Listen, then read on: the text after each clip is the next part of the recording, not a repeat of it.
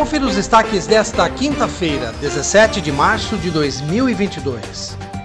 Alunos da FATEC e do Instituto Federal recorreram às redes sociais do vereador Pedro Kawai para pedir que o parlamentar intervenha junto à Semutran, Secretaria de Mobilidade Urbana, Trânsito e Transportes, no sentido de ampliar o número de ônibus que serve a região.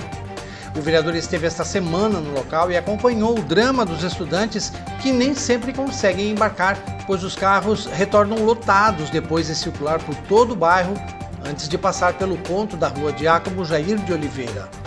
Os estudantes dizem que aguardam cerca de meia hora para ingressar em outro ônibus ou então precisam caminhar quase por um quilômetro até uma outra parada para conseguir ingressar antes dos outros passageiros que trabalham nas empresas e nas residências do bairro.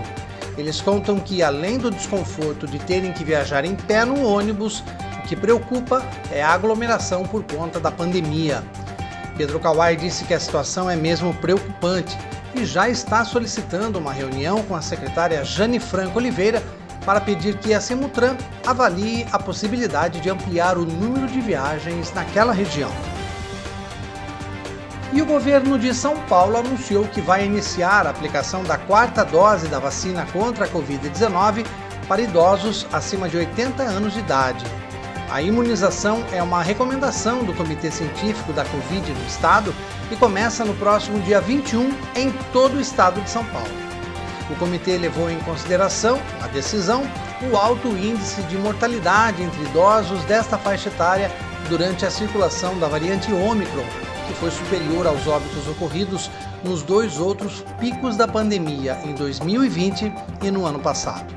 Estarão aptos a receber a quarta dose cerca de 900 mil idosos, desde que tenham recebido a dose de reforço, a terceira dose, com um intervalo de quatro meses. Acompanhe os nossos podcasts pela Rádio Kawai, disponíveis no Facebook, Instagram, YouTube e no Spotify.